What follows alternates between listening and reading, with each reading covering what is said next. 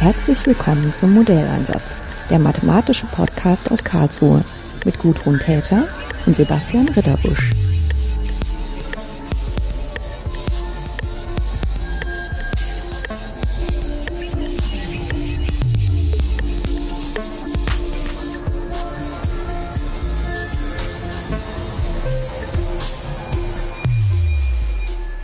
Schönen guten Tag, Axel Vogt. Ja, hallo.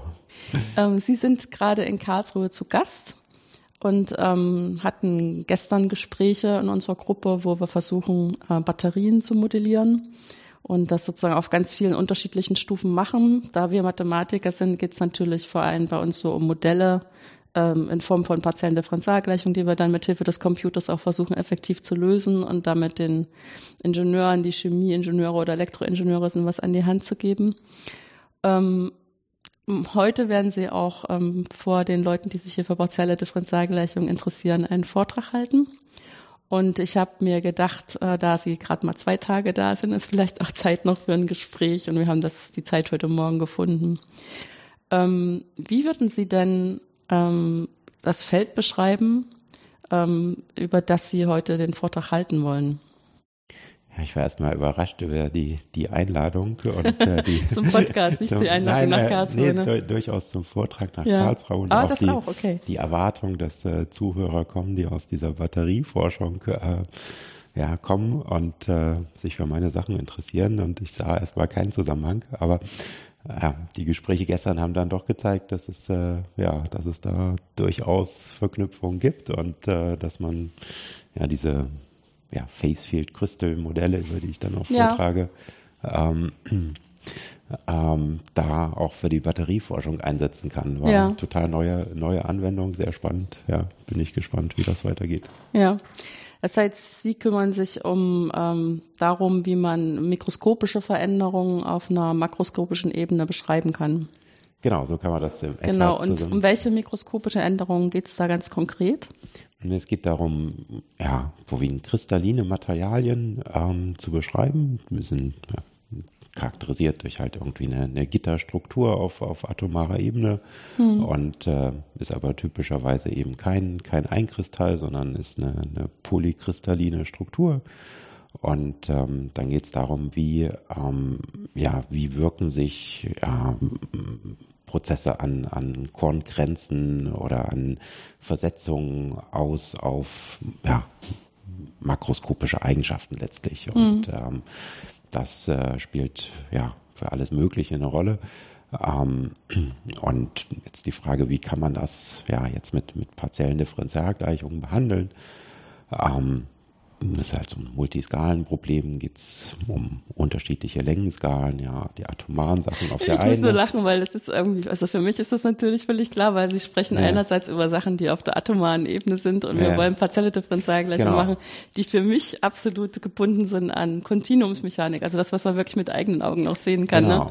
Das sehen die Ingenieure auch immer so. Ja, ja. Continuums oder finite Elemente als Tool, um das dann zu lösen, ist natürlich was in der, in der makroskopischen Welt, aber ist natürlich was, was ich auf alle partiellen Differentialgleichungen anwenden kann. Und dieser Zugang, das auf atomarer Ebene zu behandeln, diese Facefield Crystal Modelle, dort beschreibt man, ja, eine Aufenthaltswahrscheinlichkeit eines Atoms über die Zeit, also man mittelt, wo das die Position des Atoms über die Zeit und es gibt halt auch eine, eine ja, Aufenthaltswahrscheinlichkeit oder Partikeldichte, wenn man so will. Mhm. Und äh, in einem Gitter ist die halt äh, lokalisiert. Ja, gibt es halt diese Vibrationen um irgendeine mm, stabile ja. Position. Ähm, und äh, das beschreibt man als Dichte. Und ähm, dann sind wir natürlich wieder bei was, was Kontinuierlichem, was ich, äh, was ich mit, mit partiellen Differentialgleichungen beschreiben kann. Die Idee ist, man formuliert eine freie Energie, sogenannte Swift-Hohenberg-Energie, die halt ihr Minimum hat ähm, für eine Anordnung, die der Kristallstruktur entspricht. Und dann geht es darum, diese Energie ähm, in geeigneter Form zu minimieren, einen Gradientenfluss ähm, aufzustellen. Und äh, das führt auf ja, mathematisch jetzt wieder eine parabolische Differentialgleichung höhere Ordnung, sogenannte Phase Field Crystal Modell. Und das ist was, was man auch sehr gut mit ja, finiten Elementen zum Beispiel dann lösen kann. Hm. Ja, ich meine, das, ähm, das ist so etwas, was man im Physikunterricht mal gelernt hat in der Schule. Das ist sozusagen, wie man eigentlich jetzt das, was man ähm, aus dem Alltag kennt, also dass man halt sowas hat wie Gas im Raum und Flüssigkeit mhm. und äh, Sachen, die sich halt was als was Festes verhalten, was das eigentlich im Inneren, also die Atomstruktur dazu, die dazu gehört. Und ähm, irgendwie, ich will nicht sagen, wir werden da beschummelt, aber so ein bisschen dieses prototypisch Feste. Das ist ja dann doch immer das, was sich irgendwie mit einer Gitterstruktur genau. beschreiben lässt, weil das ist auch so fast das Einzige, was dann gut genug verstanden ist, damit man eben auch so als Einstieg ähm, so eine zumindest so eine Vorstellung entwickeln kann. In der Schule wird man ja nicht die Elemente darauf einsetzen, aber um so eine Idee zu haben, warum das Ding so fest ist, weil das halt in dieses Gitter so eingebunden ist. Genauso für, für, für kristalline Materialien ja. natürlich. Aber, aber das passt halt eigentlich nur, das passt halt nicht für meinen Tisch zum Beispiel hier, ne? Aber das passt dann für Sachen, die metallisch sind häufig. Zum Beispiel, noch. ja, Metalle oder mhm. Kolloide oder, oder mhm. was weiß ich. Ja. Aber es ist schon richtig. Letztlich äh, gibt es da viel einfache Ansätze für so, so Moleküldynamik oder ja. so. Ja, da habe ich halt ein Atom und äh, oder ein, ein Freiheitsgrad oder zwei Freiheitsgrade Position und und und, und Geschwindigkeit oder so äh, für für einzelne Atome ja. und, und kann das auch wunderbar beschreiben. Nachteil da ist aber, dass ich sehr, sehr kleine Längen, äh, sehr kleine Zeitskalen äh, auflösen muss, um diese Vibrationen halt aufzulösen. Und mit diesem neuen Zugang so neu ist das jetzt auch nicht mehr, aber okay. ähm, ähm, kann ich halt viel größere Zeitskalen äh, auflösen und äh, muss dann aber den Preis zahlen, dass ich ähm, ja nicht mehr mit einem Freiheitsgrad auskomme pro Atom, sondern halt diesen dichte Blob ähm, auflösen muss. Ja. ja. Ja, was sozusagen das, ähm, die Weiterführung von dieser Idee, dass man denkt, das ist dann wie so ein Gitter, das, was Sie ja beschrieben haben, dass das ja gar nicht ähm, also das ist nur so als allererste Idee okay, aber das ist ja, sind ja Sachen, die Atome vibrieren da auch nur ringsrum. Und deswegen ist das zwar wie so eine Art Erwartungswert oder wahrscheinlicher Wert, dass sie da sind.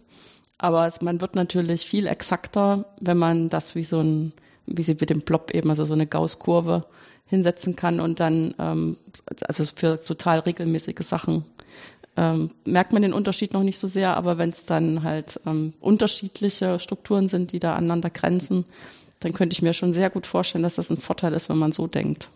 Ähm, ja, man wird nicht unbedingt exakter gegenüber so einer atomaren Beschreibung, mhm. ja, das nicht, aber man, man hat, äh, man hat den Vorteil, dass man halt äh, größere Zeitskalen auflösen mhm. kann und ähm, man wird auf jeden Fall exakter gegenüber kontinuierlichen Ansätzen auf größeren Längenskalen, weil man all die fundamentalen Prozesse, die halt durch so eine Gitterstruktur dort, dort entstehen, mhm. genau dann, wenn so Gitter nicht zusammenpassen, irgendwelche ja. Versetzungen und so, ähm, dass man die, die wesentlichen Effekte alle mitbehandeln kann. Ja. Ich meine, das ist ja auch irgendwie total, also zumindest für mich war das total faszinierend. Man denkt ja immer, andere Leute ticken dann ähnlich äh, wenn man dann sieht, dass es also diese Materialien existieren ja auch wirklich, äh, wo man mit einem Mikroskop aufnehmen kann, dass sie sich, also gerade so Metalle, dass mhm. sie total unterschiedlich aussehen, indem wie das alles ausgerichtet ja, ist. Ja. Und dann krach äh, ist das irgendwie an so einer Stelle, wo das sozusagen sich ändert. Und wir denken ja immer so, also zumindest als jemand, der Partialdifferenzialgleichung macht, denkt man ja immer, es wäre alles so glatt in der Natur. Und das ist aber an der Stelle ja offensichtlich nicht so. ja, der, der, ob glatt oder nicht, ist immer eine Frage ja. der, der Auflösung. Ja, also ähm, natürlich spricht man in der Mathematik ganz oft über irgendwelche ja, Unstetigkeiten ja. oder Singularitäten, irgendwelche Sprünge und so, aber ähm, auch das finde ich ist, ist häufig, klar, mathematisch gibt es es natürlich, äh, aber in der Natur ähm, finde ich, ist es nur eine Frage äh, dessen, wie genau ich hinschaue. Letztlich ist alles glatt. Ja, auch wenn ich, wenn ich nah genug reinzoome. Ja, und, ähm, und ähm, so ist in, in etwa auch dieser ja, dieses Verständnis dieser Phasenfeldmodelle oder dieses Facefield Crystal Modells. Mhm. Ähm, natürlich gibt es diese, diese Korngrenzen, aber ähm, das ist kein scharfer Übergang in dem Sinne, sondern das äh, passiert eben auch über ja, ja, Atomabstände und da wir sowieso irgendwie subatomar irgendwie Sachen auflösen müssen, ist das, ist das trotzdem glatt. Ja, das mhm. sind dann ja ausgeschmierte Singularitäten, irgendeine Versetzung oder sowas. Mhm. Ja, ich habe, ähm, als ich meine Diplomarbeit geschrieben habe, habe ich darüber geschrieben, wie man ähm, simulieren kann, ähm, dass in Silizium ähm, Elektronen eingeschossen werden, also mit Absicht und sehr viel Energie. Ähm, man kann ja dann trotzdem nicht so richtig zielen, wo die hinkommen, aber so im Mittel mhm. ähm, sollen die halt dann die elektrischen Eigenschaften von dem Silizium so verändern, dass man das dann als Halbleiter benutzen kann. Und ähm, das hat für mich auch so eine ganz neue subatomare Welt aufgemacht. Ja. Also ich brauchte dann zum Beispiel ein Sonderzeichen, wo ich Angström schreiben kann okay. in meiner Arbeit. Ja, genau. Ja. Genau, und ähm, da ist mir dann auch das erste Mal so klar geworden, ähm, dass diese, also dass das, das wenige, was da eingetragen wird an anderen Partikeln, das eigentlich relativ ähm, sa saubere Silizium, das wird ja extra so gemacht, dass es ganz unnatürlich ähm, mhm. strukturiert ist, nämlich ganz ordentlich, mhm. äh, dass das dann eben total große Veränderungen hat auf die elektrischen Eigenschaften. Und das sind sozusagen die Eigenschaften, die an der Stelle interessant sind. Ja. Ja. Genau, und da ist äh, immer noch so ein bisschen drin, dass man da genau, also sozusagen, ja. welche Frage stellt man, ne? Also die Frage hier ist, äh, die elektrischen Eigenschaften ändern sich halt krass. Ja. Und ähm, andere Frage wäre halt, was weiß ich, mechanische Eigenschaften ändern sich halt nicht. Okay, ja. So. Ja, sowas hat man dort, also es gibt diese Modelle auch für alle möglichen Kristallstrukturen, ja. ähm, relativ neu, sogar auch für, für so eine Diamantstruktur mhm. wie Silizium, ähm, wird dann aber immer, immer komplizierter. Ja, wir beschäftigen uns da eher mit, mit ja, in 2D halt irgendeiner hexagonalen Struktur oder in 3D halt ja, so klassischen BCC oder FCC Strukturen. Aber man kann andere Sachen auch abbilden. Ja, ja ich meine, das ist ja sowieso immer so die Entscheidung, wenn man erstmal ähm, die Theorie entwickeln muss, fängt man natürlich erstmal mit den Fällen an, wo man denkt, da kriegt man am ersten einen Zahn dran. Also ja. um, nicht gerade mit den extrem schwierigen Sachen.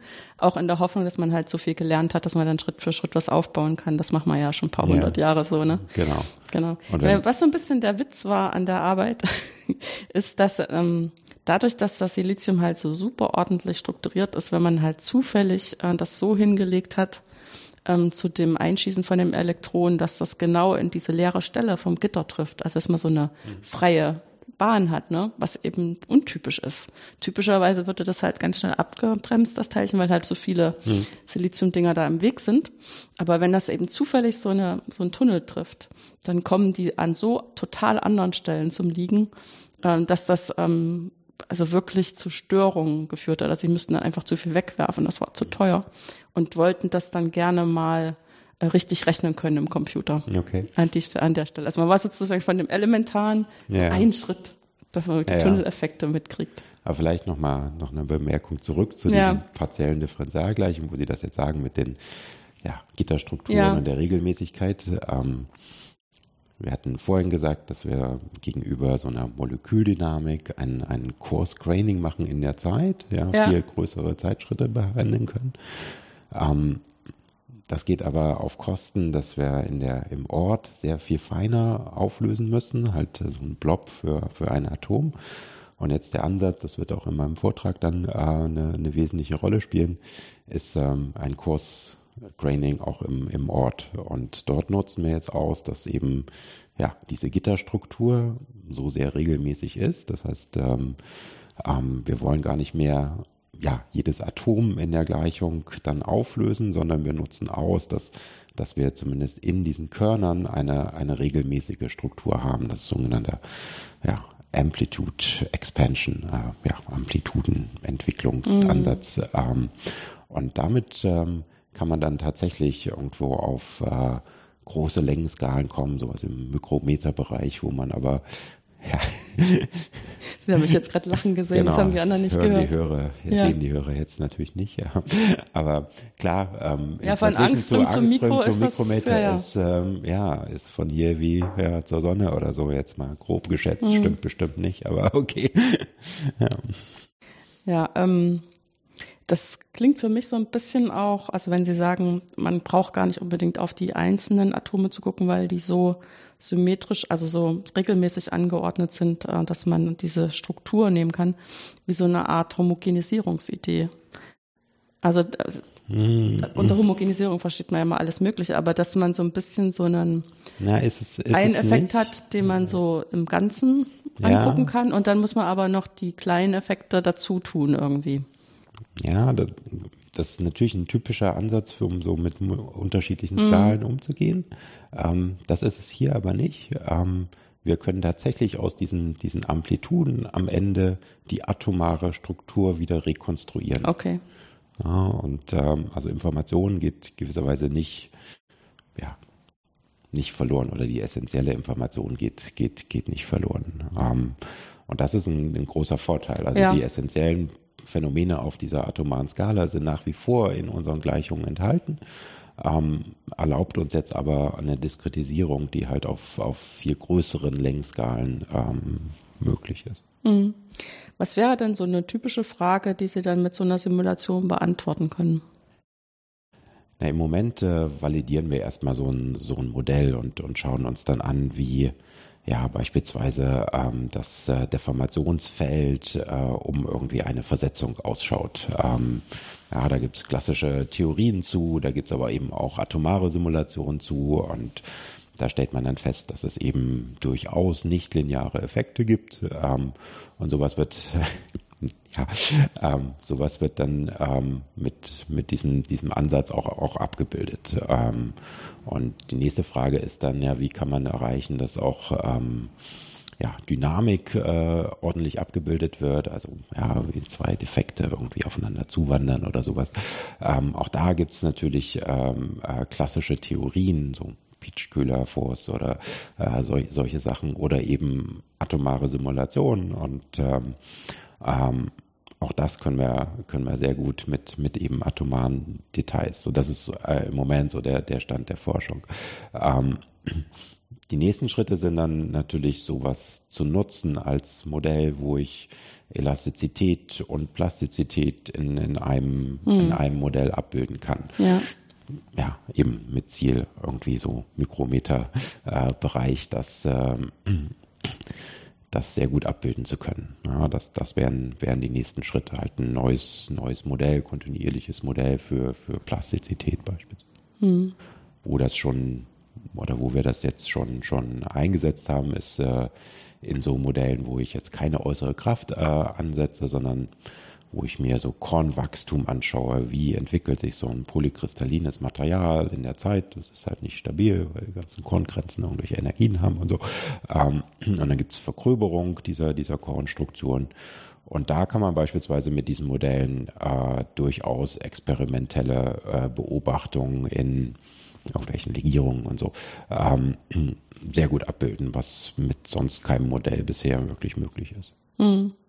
Ja, und ich meine, wenn man dann damit nachbilden kann, was auch beobachtet wird, wäre ja dann der nächste Schritt, dass man auch Sachen am Computer ausprobiert, die man dann nicht erst im Experiment, also sozusagen drei genau. unterschiedliche äh, Strukturen wachsen lassen und um dann festzustellen, äh, was weiß ich, von 100 Experimenten war dann eins, was, was einem auch wirklich was gebracht hat. Genau. Und da, das bringt uns dann auch zurück zu, ja, der Batterieforschung. Mhm. Da geht's, ähm, werden genau diese, ähm, ja, Teilchen äh, mit, mit diesem PFC oder Phase-Free Crystal Modell beschrieben und dann geht es darum, wie Lithium da hinein diffundiert und die Kristallstruktur oder dieses, äh, dieses Kornwachstum ändert und modifiziert beim Laden- und, und Entladeprozess. Entladen, mhm. ähm, und das möchte man halt äh, ja sehr gut verstehen, dass es schnell geht, dass es ja. und ähm, ja, war ganz spannende neue neue Anwendung. Hm. Ja, das ist immer so diese Herangehensweise, wenn man die Leute vom bisher gewohnten äh, Verbrennungsmotor zum E-Motor bringen muss, dann muss man auch simulieren, dass das äh, Tanken an der Tankstelle eben nur ein paar Minuten dauern darf. Und das ist halt mit dem Laden von Batterien oder Akkus, wie wir eigentlich korrekt auf Deutsch sagen, äh, nicht gegeben. Das ist halt so, dass es ja, eher länger ja, dauert. Ja, genau. Aber ich meine, klar, es gibt Möglichkeiten, schnell zu laden, aber die sind halt auch krass gemein zu den Akkus. Die machen die einfach kaputt. Genau, ja. Und, und so Sachen, ja, ich glaube, ganz viel auch ja, Grundlagenforschung noch, noch notwendig da bei der, bei der Entwicklung. Ja. Ja, das ist auch total, also das ist für mich auch so faszinierend zu sehen, ähm, Also einerseits, dass wir natürlich angefragt sind, zu überlegen, äh, welche Arten von Modelle können wir anbieten, die möglichst nah an dem kommen, was vermutet wird, was in, der, in dem Akku da auch vorgeht und das dann auch numerisch zu lösen. Aber auch zu beobachten, äh, wie sich tatsächlich die Ingenieure da an den Fragen abarbeiten mhm. und wie die so vorgehen. Das ist ähm, also so als ähm, jemand, der Mathematik macht, sind wir immer sehr an Gewissheiten gewöhnt. So. Und das, also sozusagen, das, der Grad der Ungewissheit steigt da doch erheblich. Ja. Gut, ich, ja, bin in meiner Forschung, glaube ich, sehr, sehr anwendungsorientiert ja. und ähm, Ziel ist vielleicht auch nicht unbedingt das, was Sie jetzt irgendwie Gewissheit genannt ja. haben, irgendwo ja zu zeigen, dass meine Gleichung da nun auch eine Lösung hat und dass ja, mein Algorithmus nee. konvergiert und so.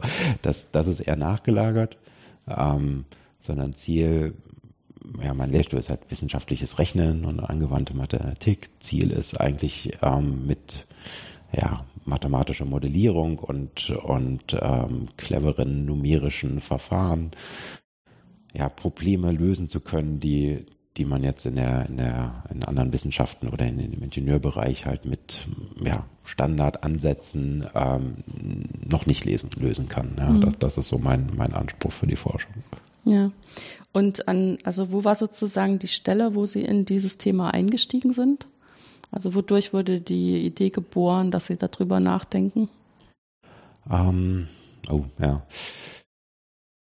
Das ist ein sehr, sehr weites Feld. äh, Feld. Ähm, ähm, Gut, ich habe mich halt äh, sehr lange mit so ähm, Phasenübergängen, irgendwie so Erstarrungsprozesse oder irgendwie mhm. sowas modellieren beschäftigt. Sogenannte Phasenfeldmodelle in allen Ausprägungen.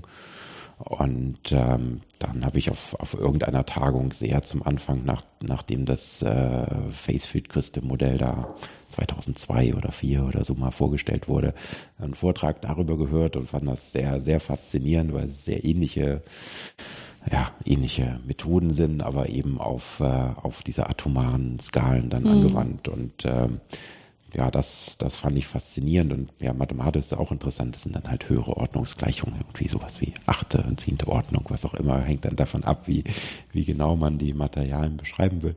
Also da ist auch eine gewisse mathematische und numerische Herausforderung, dann damit umgehen zu können. Und das fand ich halt spannend und dann haben wir uns äh, in, in der Arbeitsgruppe halt da mit ja, Entwicklung von Numerik für diese Gleichung und alle möglichen Anwendungen ähm, über die Jahre beschäftigt. Mhm. Wenn dann so einen, also wenn Sie sozusagen versuchen, das Kornwachstum nachzubilden, was wären dann so für Rechner, die dafür geeignet sind, sowas zu machen? Ja, das läuft dann nur so auf Hochleistungsrechnern, ja. genau. Ja, das ähm, ja, gibt's hier in Karlsruhe natürlich auch, nutzen wir jetzt nicht, aber ähm, nee, vorwiegend rechnen wir in, in Jülich auf, auf dem Hochleistungsrechner dort und ja, brauchen dann schon, ja, naja, so Größenordnung 1000 Prozessoren sind so typische Rechnungen. Also jetzt nichts, was jetzt wirklich in diese absolute Spitze da von, von Hochleistungsrechnen geht. Ähm, ja, das äh, ist auch nicht unser, unser Forschungsanspruch, da jetzt die, die beste parallele Performance auf dem größten Rechner zu, zu erzielen. Ähm, ähm, aber ja, so Größenordnung 100.000, vielleicht sogar 10.000 äh, Prozessoren in der Größenordnung sind mhm. die Rechnungen. Ja. Ich meine, wenn man so aus dem Standard finite Elemente kommt, dann ist ja immer so ein bisschen diese, also wenn man dann wirklich zum Beispiel schon bei 100, ähm, dann müsste, muss man sozusagen ganz anders über die Algorithmen nachdenken, damit diese 100 auch wirklich parallel arbeiten können und nicht die ganze Zeit aufeinander warten müssen. Ne? Ja. Aber jetzt, wie Sie mir beschreiben, wie Ihr Modell entsteht, dann ist ja sozusagen schon Teil der Modellierung, äh, dass Sie eben sehr viele also sozusagen Prozesse, die gleichzeitig ablaufen, vielleicht auch den verschiedenen Prozessoren anvertrauen können. Was ist jetzt ähm, ja, Bauchgefühl? Ja. Keine Ahnung. Nee, das, ähm, das, äh, das, das stimmt schon. Ähm, ähm, also jetzt für, für dieses Anwendungsbereich nutzen wir eher so, so Standard-Gebietszerlegungsansätze okay. und sowas. Hm. Ähm, ja, wobei bei Ihnen ist Gebietszerlegung ja tatsächlich, äh, könnte man sich ja auch wirklich vorstellen, dass die Blobs die Gebiete sind. Und dann sind, ist das zwar geometrisch eine Gebietszerlegung, aber es ist ja auch eine inhaltliche Zerlegung, ne?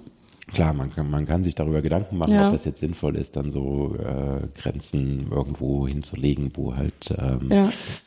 ja Korngrenzen sind oder nicht oder, ja. oder, oder sowas. Das äh, ja, das, das machen wir in dem Bereich aber nicht. Aber in, in so anderen Themen, äh, anderes großes Forschungsgebiet ist eher in, in, in der Biologie. Mhm.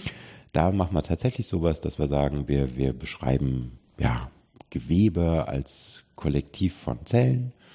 Und ähm, dort ist es so, dass wir jede Zelle ist einem Prozessor zugeordnet. Ja, da da gibt es so eine physikalische ja, ja. Aufteilung auf, auf Prozessoren. Aber jetzt für diese materialwissenschaftlichen Fragen haben, haben wir das noch nicht. Ja. ja.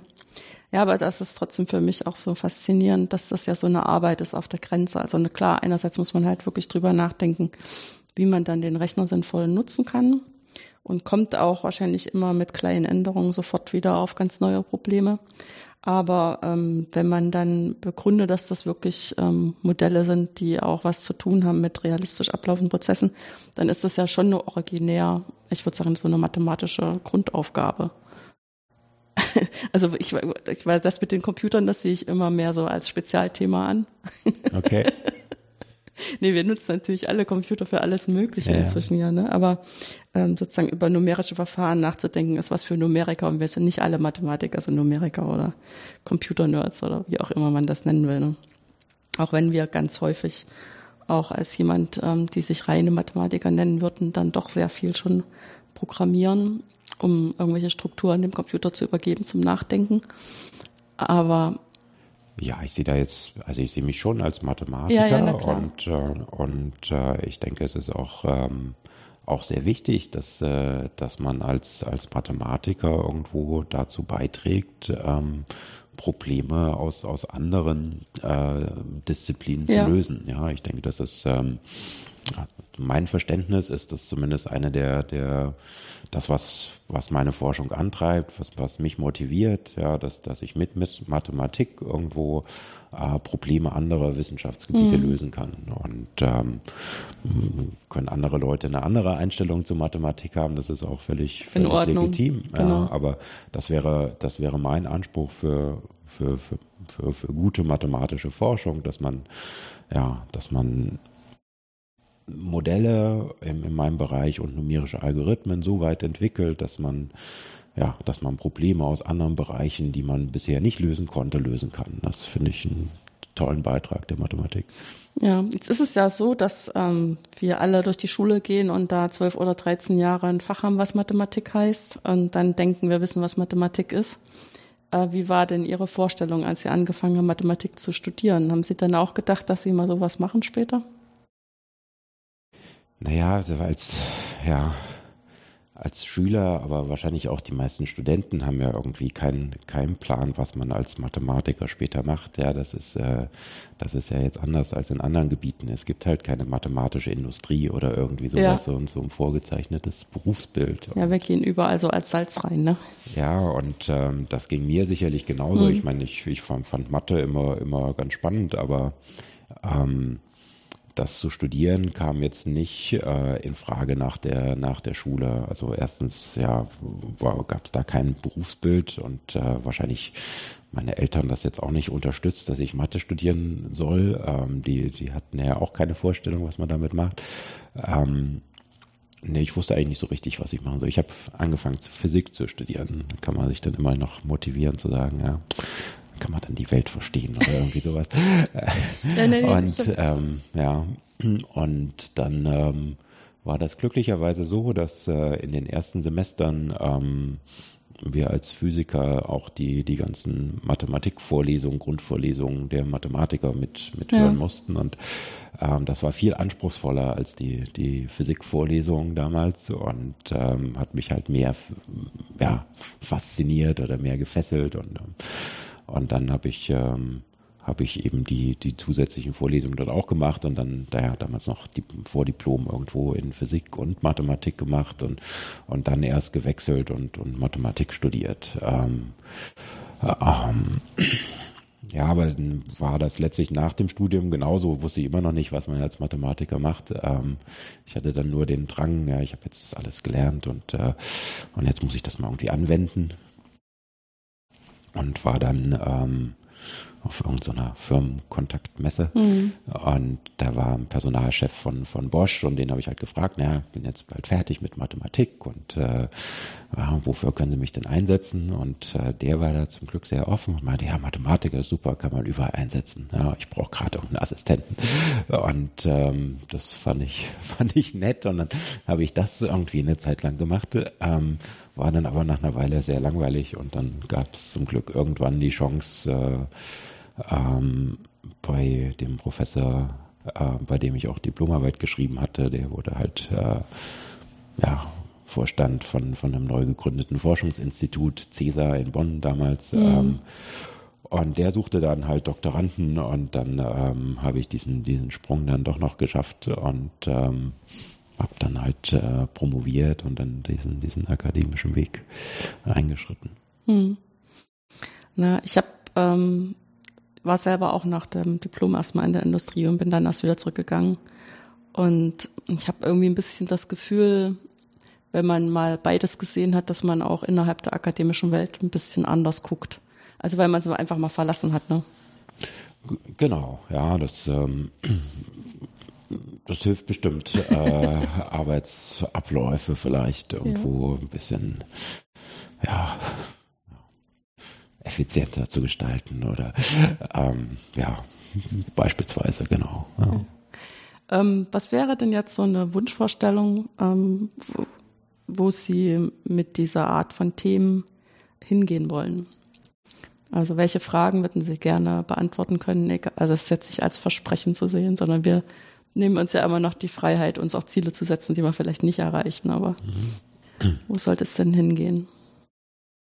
Ähm, ja, mit dieser, gerade diese, diese Materialmodellierung finde ich es halt schon, ja, also es ist zum einen halt durchaus Grundlagenforschung, äh, ähm, einfach ähm, neue Modelle zu, zu entwickeln, mit denen man ja, mechanische Probleme auf, auf, auf, auf kleinen Längenskalen dort äh, deutlich besser ähm, beschreiben kann. ich denke, da gibt es noch viele, viele offene Fragen.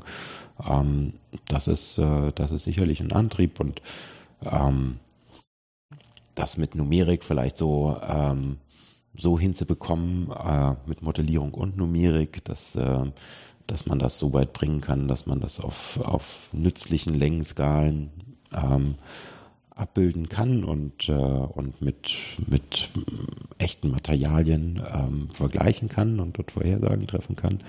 Das ist so ein Ziel in, in der Richtung. Ähm, ja, insgesamt ist so eine Faszination eigentlich immer so Zusammenarbeit mit, ähm, mit anderen Wissenschaftsgebieten, ja, wo, wo, wo diese Simulationen dann auch äh, wertgeschätzt werden oder vielleicht sogar Vorhersagen erlauben für, für neue Entwicklungen. Mhm. Ähm, das sind eigentlich so die, die schönsten äh, Momente in der, in der Forschung, wo, wo sowas realisiert werden kann. Mhm.